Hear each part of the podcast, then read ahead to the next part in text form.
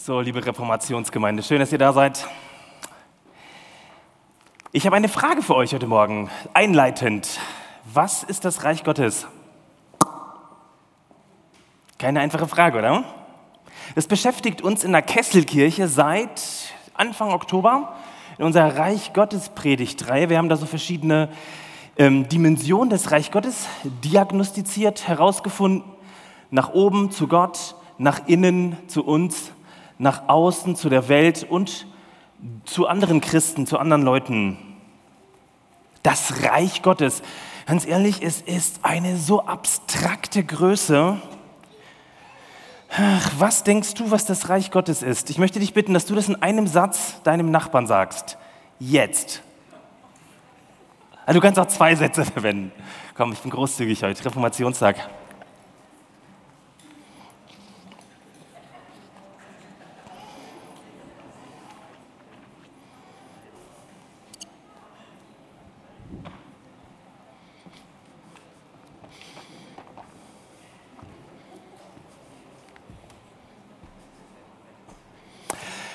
Ich sehe entsetzte Gesichter.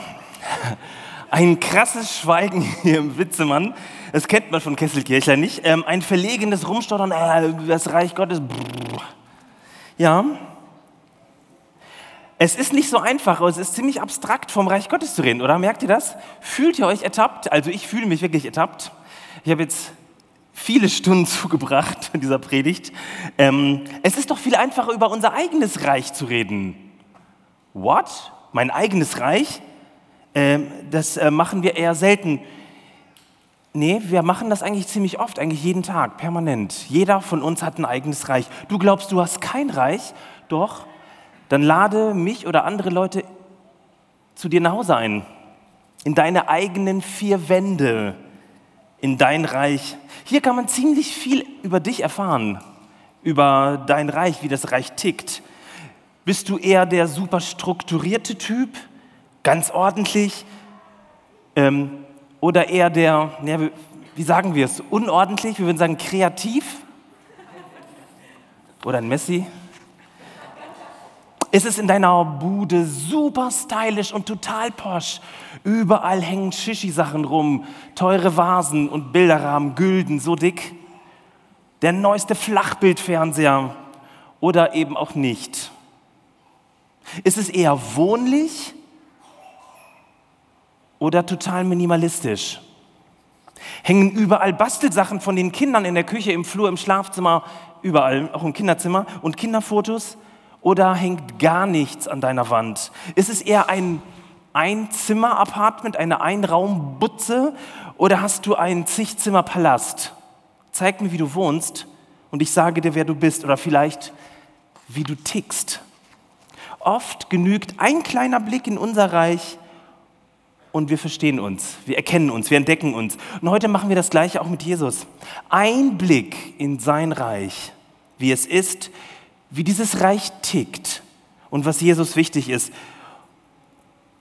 Denn es ist da, mit Jesus ist es angebrochen, das wissen wir irgendwie, aber trotzdem ist es so schwer auf den Punkt zu bringen. Alle fragen sich, wie sieht es denn aus, dieses Reich Gottes? Jesus sagt, es sieht so aus. Und sie brachten Kinder zu Jesus. Können wir noch eine Folie zurück? Ja, und sie brachten Kinder zu Jesus, damit er sie anrühre. Die Jünger aber fuhren sie an. Als aber Jesus es sah, wurde er unwillig und sprach zu ihnen, lasst die Kinder zu mir kommen, wehret ihnen nicht, denn solchen gehört das Reich Gottes. Wahrlich, ich sage euch, wer das Reich Gottes nicht annimmt wie ein Kind, wird dort nicht hineinkommen. Und er nahm sie in seine Arme, legte die Hände auf sie und segnete sie. Wow. So tickt das Reich Gottes. Cool, oder? Es gibt im Text zwei Ebenen. Die erste Ebene, die wir gut kennen, das sind so die Worte Jesu, die er sagt. Die finden wir gerne auch in irgendwelchen Kalendern oder neuerdings auch, oder neuerdings schon länger auf Insta mit so einem schönen bunten Hintergrund oder irgendeiner Herbstwiese. Kennt ihr wahrscheinlich, ne? Das sind eher diese Sachen hier, das, was gelb markiert ist. Und es gibt eine zweite Ebene, die ich besonders spannend finde. Warum? Weil du nonverbal mitbekommst, wie dieses Reich tickt. Ich möchte dir mal zeigen. Mach mal die Augen zu. Sie brachten Kinder zu ihm. Die Jünger aber fuhren sie an. Jesus wurde unwillig. Er nahm sie in seine Arme, legte die Hände auf sie und segnete sie. Und ich möchte dich fragen, was für ein Reich siehst du? Was für einen Herrscher siehst du, erlebst du, fühlst du? Welche Werte ist, welchen, von welchen Werten ist dieses Reich durchdrungen? Ich habe drei Gedanken heute Morgen für dich. Der erste Gedanke, der erste Gedanke, ich schaue dir in die Augen, Kleines. Wisst ihr, wer diesen Spruch rausgehauen hat? Los, alle Ü40, Ü50, ihr wisst es. Welcher Film? Ja, Casablanca, Humphrey Bogart war es, zu Ingrid Bergmann. Wer hat den Film gesehen? Kurz Hand hoch. Ja, so ein paar. Also die anderen, es ist ein Klassiker. Einfach mal gucken, hat vielleicht Netflix oder Amazon Prime oder so, findest du irgendwo im Netz. Ein absoluter Macho-Spruch. Ich frage mich, wie reagieren Frauen darauf? Das könnt ihr euch nach dem Gottesdienst nochmal ähm, euch austauschen. Es ist echt ein Macho-Spruch, oder? In diesem Satz schwingt so eine richtige machohafte Abwertung. Hey Baby, ich schau dir in die Augen. Ich, der coole, große, starke Macker, schau dir in die Augen, du bist wie Wachs in meinen Händen.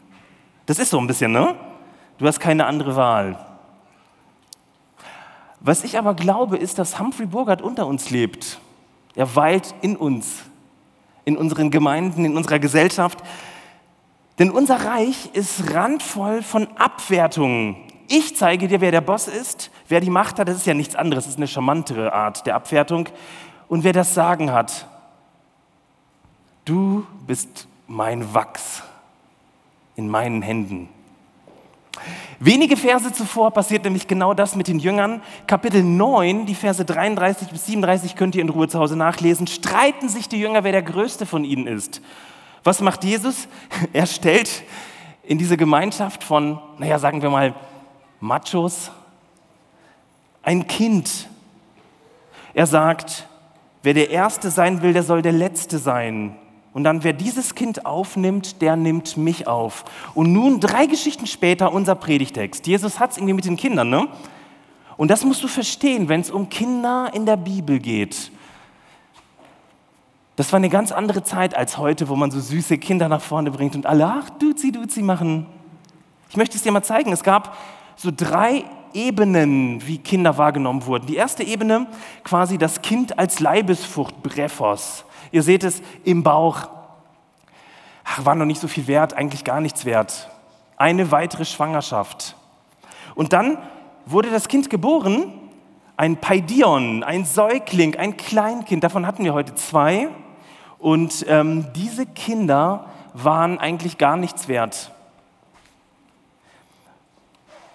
Bis die zum, zwischen siebten und 14. Lebensjahr zu einem, zu einem na, zurück, eins zurück bitte. So, jetzt hängt die Technik. Gebet für die Technik. Eins zurück. Gut.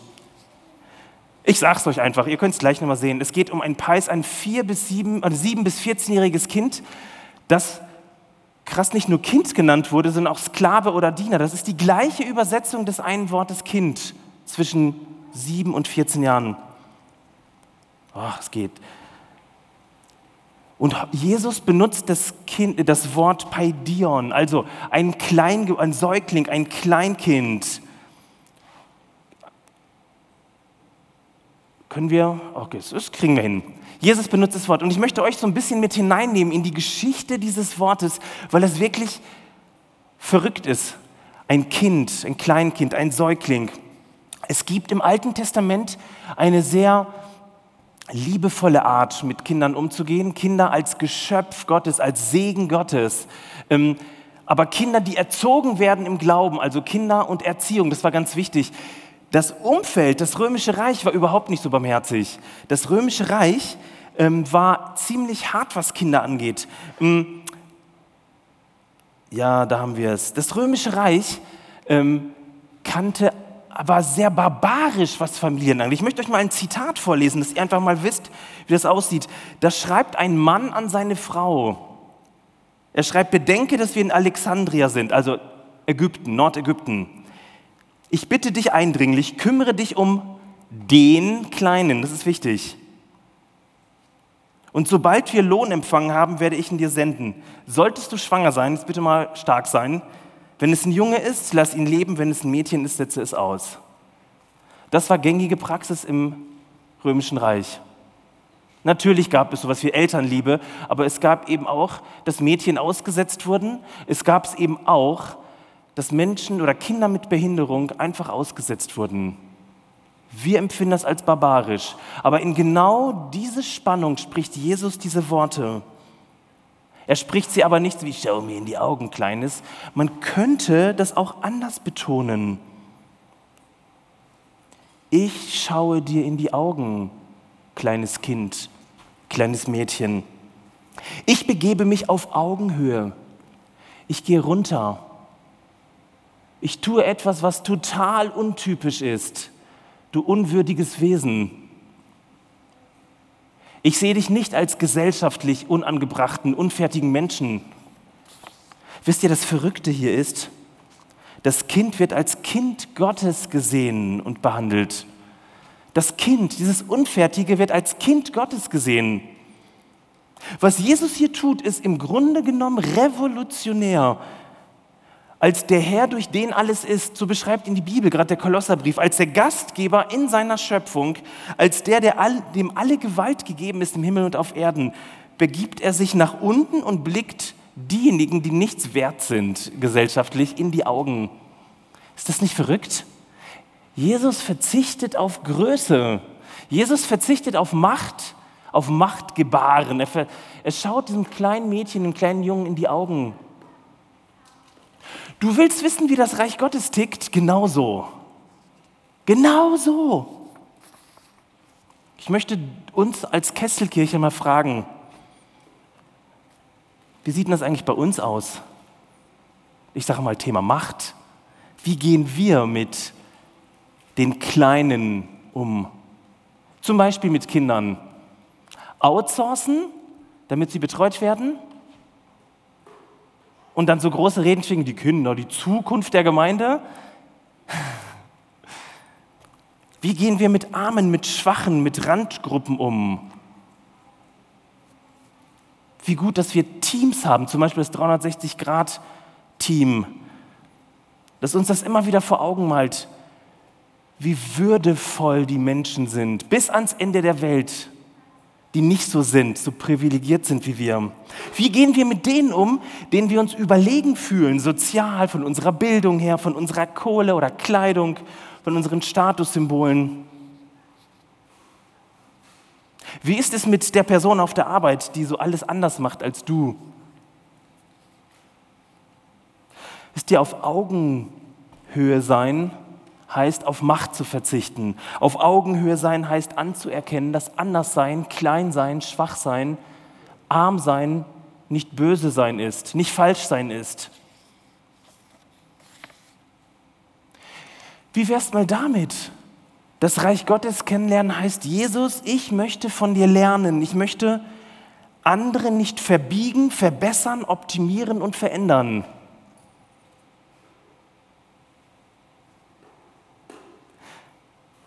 Krass, oder? Oder so, Jesus, ich möchte von dir und den Kindern lernen. Es sind doch die Eigenschaften von kleinen Kindern, noch bevor wir sie durch unsere Vorurteile verseuchen oder verderben. Von Jesus und den Kindern lernen. Ich möchte dir erzählen, wie das, was ich von meinem kleinen Philly-Boy, der noch nicht mal zwei Jahre ist, lernen kann. Dieser kleine Steppke fasziniert mich immer wieder aufs Neue. Er geht auf alle Menschen gleich ein. Und das beschämt mich. Ohne Witz, er rennt auf einen Mann, der tätowiert ist und mit einem Kampfhund durch die Gegend rennt, auf ihn zu und sagt, arm, arm, arm. Was denkt er sich? Er geht auf die alte Frau in der U-Bahn zu, winkt ihr zu, sagt Hi. Und als sie antwortet, sagt er Arm, Arm, Arm. Er macht Teenager verlegen beim Einkaufen. Er geht auf sie zu und sagt Arm, Arm, Arm. Wie verrückt ist bitte diese, diese Logik des Reiches Gottes? Die ist entwaffnend und doch so wichtig. Menschen als Kinder Gottes sehen. Ich weiß, Phil checkt das noch nicht. Er checkt das noch nicht. Vielleicht ist es auch gut, dass er das noch nicht checkt. Er macht es ganz natürlich. Aber was passiert, wenn wir Menschen sehen, die so anders sind als wir, zum Beispiel Obdachlose? Welche Verurteilungen regen sich in uns? Oder der Gedanke, was ist das für eine Geschichte, die dieser Mensch da gerade hat? Interessiert dich das überhaupt? Ich möchte dir was sagen. So wie wir miteinander umgehen, wird das Reich Gottes unter uns sichtbar. Also nicht, welche Reden wir schwingen, nicht, welche Insta-Posts wir loslassen, sondern so wie wir miteinander umgehen, so wird das Reich Gottes unter uns sichtbar. In deiner Familie, in deinem Umfeld sichtbar. Verrückt, oder? Meine erste Einladung an dich, lass dir von Jesus in die Augen schauen. Lass dir von ihm sagen, ich schaue dir in die Augen, Kleines. Das ist der erste Blick ins Reich Gottes. Mein zweiter Blick, Punkt 2, vielleicht kriegen wir das hinten beamertechnisch hin. Mein Punkt 2, der Herbst ist da. Wer von euch hat schon mal einen schönen Herbstspaziergang gemacht? Hand hoch. Ja, sagen wir mal so ein bisschen mehr als die Hälfte vielleicht. Schön. Ich leider nicht. Meine Ausrede, ich habe viel zu viel zu tun. Ja, ich habe immer viel zu tun. Muss noch planen, E-Mails beantworten, irgendwie was vorbereiten, den Anruf machen. Nein, Leute, natürlich war ich draußen mit meinen Kindern. Das ist ja ganz klar. Irgendwie machen wir das alle, wenn wir Kinder haben, weil die Kinder lüften. Aber ich war da und gleichzeitig nicht da. Und wenn dann jemand fragt, dann habe ich sehr viele gute Ratschläge und sage, ja, ich bin voll präsent, ganz da. Kennt ihr das? Die Wahrheit ist, alles muss schnell sein, gleichzeitig, alles passiert und wir wünschen uns aber gleichzeitig ganz präsent zu sein, im Hier und Jetzt zu sein. Das Problem ist, wir reden viel öfter über Präsenz, als wir tatsächlich präsent sind. Die allerwenigsten haben diese Kunst draus, ganz präsent zu sein. Wir sind entweder in der Zukunft, in der Planung, im Doing, im Vorbereiten oder wir stecken in der Vergangenheit irgendwo fest und kommen von irgendwelchen Erlebnissen, die wir erlebt haben, überhaupt nicht weg. Kennst du dieses arbeitswütige Leben, dieses strukturiert optimierende Leben oder dieses rückwärtsgewandte, emotional in die Vergangenheit schauende Leben? Kannst du dir vorstellen, wie das Reich Gottes aussieht, das so anders ist? Jesus möchte dir sagen, der Herbst ist da. Der Herbst ist da. Darin steckt das ganze Evangelium. Im Text klingt das total emotional und ich möchte euch mal mitnehmen. Ähm, da bringen Frauen Kinder zu Jesus, also eigentlich untypisch. A, Frauen, B, Kinder. Und was tun die Jünger ganz intuitiv und gesellschaftlich total richtig? Die sagen, hey Leute, belästigt Jesus den Meister und nicht mit so einem Quatsch. Mit solchen Leuten, die sind doch gesellschaftlich überhaupt nicht, käme der Kaiser aus Rom, hätten sie gesagt, Jesus der Kaiser. Merkt ihr, so ticken wir. Wir gucken immer nur nach oben. Was macht Jesus? Und ich möchte es dir mal zeigen. Und nur in diesem einen Satz findest du das in der ganzen Bibel. Jesus regt sich auf. Und zwar über seine Jünger. Er regt sich richtig auf. Da wird das griechische Wort ähm, verwendet für erregt sein, unwillig sein, aufgebracht sein, zürnen. Hast du dich mal gefragt, warum Jesus so heftig reagiert? Das ist doch absoluter Alltag weltweit bis heute, dass wir Wichtiges von Unwichtigem trennen wollen weil das für Jesus ein wesentliches Merkmal im Reich Gottes ist.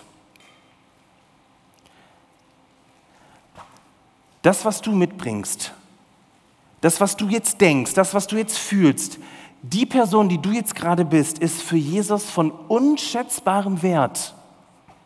Jetzt und hier. Oder anders gefragt, hast du bemerkt, dass jetzt Herbst ist? Was ist das nur für ein Reich Gottes, in dem man ganz ehrlich und authentisch sagen kann, wie es gerade ist? Was, gerade, was, was du gerade brauchst? Wisst ihr, und das Verrückte ist, der Herrscher dieses Reiches, Jesus selbst, ist so emotional, dass genau das Raum bekommt, dass er dir in die Augen schauen kann. Er dir jetzt zuhört. Er sich jetzt Zeit nimmt, mitten im Herbst. Und dann passiert nämlich das ganz Verrückte, dass Menschen, die das erleben, plötzlich ganz ehrlich werden. Raum für ehrliche, authentische Gefühle.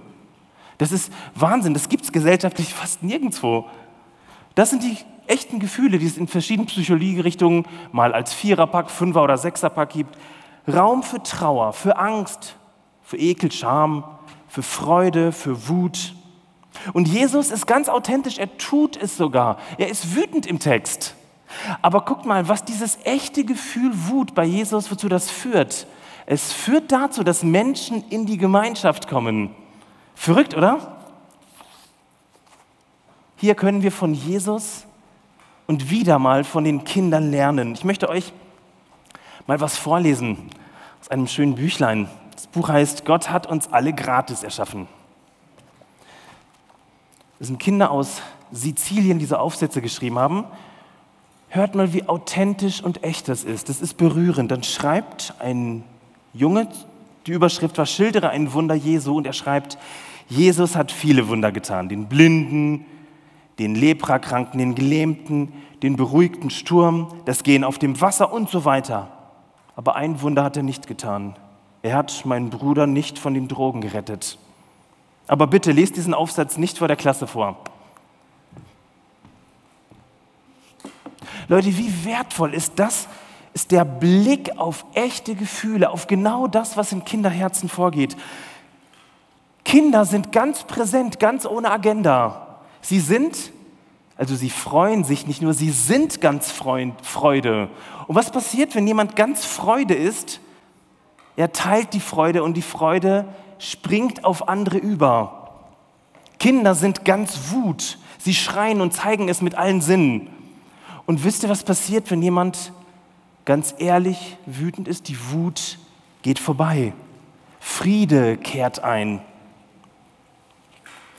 Mein Sohn ist ganz Hunger. Er schreit immer, Essen, Essen, Essen, ständig, ständig. Was passiert, wenn er das sagt? Sein Hunger wird gestillt. Versteht ihr das? Meine Kids sind ganz liebe. Wenn die was wollen, dann wollen sie die Welt umarmen. Arm, arm, arm. Und was passiert? Er wird abgeknutscht, er kriegt Liebe und eigentlich sind meine Frau und ich die Nutznießer. Meine Kinder sind ganz trauer, sie weinen und zeigen es. Die Welt geht unter. Und was passiert, wenn sie Gefühle zulassen? Sie werden getröstet. Leute, wann sind wir mal ehrlich? Wann gönnen wir uns den Luxus von echten Gefühlen und nicht nur dieses diffuse sich Sorgen bereiten, dieses Kopfkino, diese Befürchtungen über eine Zukunft, die noch gar nicht stattgefunden hat? Oft ist das noch nicht mal ein Gefühl, das ist, fühlt sich so dumpf an. Ich möchte dich fragen, in was für einer Welt bist du gerade? In einer Terminwelt? In einer To-Do-Welt?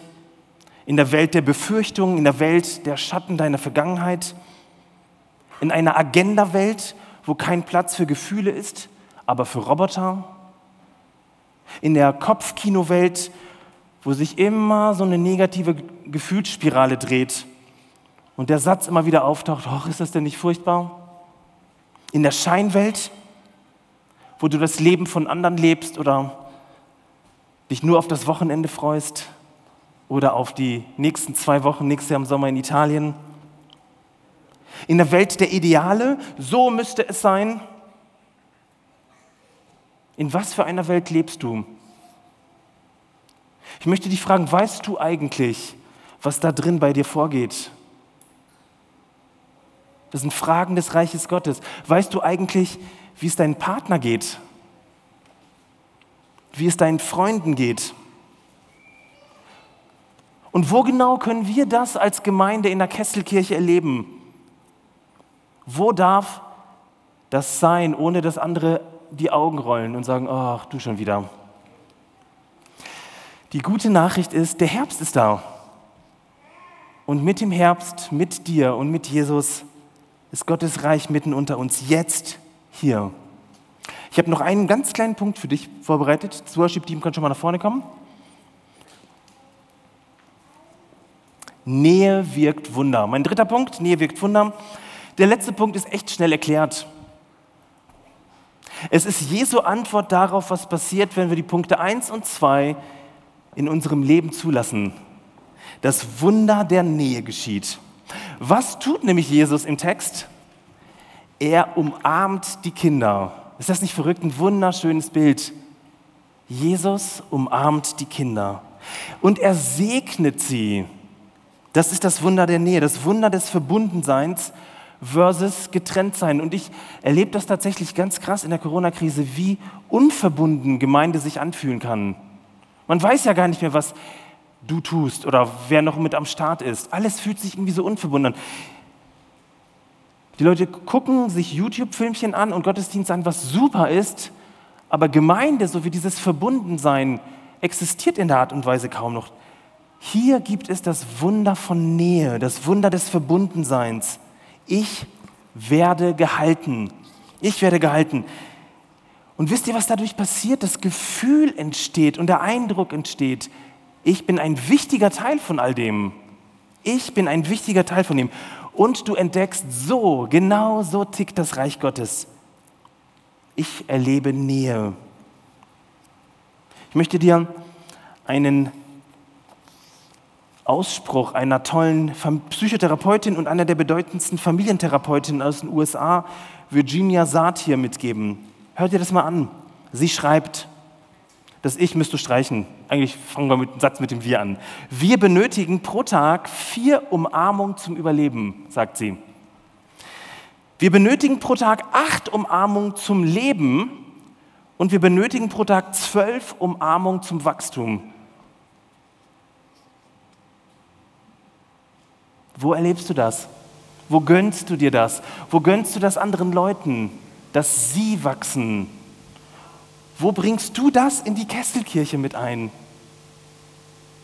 Und wo bittest du Menschen in der Kesselkirche, es dir zu geben? Ich möchte dich fragen, wo in der Kesselkirche brauchst du Nähe, weil du dich so weit weg fühlst, unverbunden? Wem kannst du das sagen? Wem kannst du dieses drängende Be Gefühl oder Bedürfnis nach Nähe erzählen? Von Jesus und den Kindern lernen heißt von meinem kleinen Phil lernen, der ganz selbstverständlich sagt, arm, arm, arm, arm. Ich möchte dich fragen, was für eine Sehnsucht kommt genau jetzt in dir auf? Wonach sehnst du dich am meisten? Ich möchte dir Mut machen, geh dieser Sehnsucht nach, vernachlässige deine Sehnsucht nicht, rede darüber. Es könnte Gottes Sehnsucht, die Sehnsucht nach dem Reich Gottes sein, eine Sehnsucht nach seinem Reich jetzt und hier, einem Reich auf Augenhöhe. Und zum Schluss nochmal die gute Lady, ein tolles Zitat von ihr. Hör zu.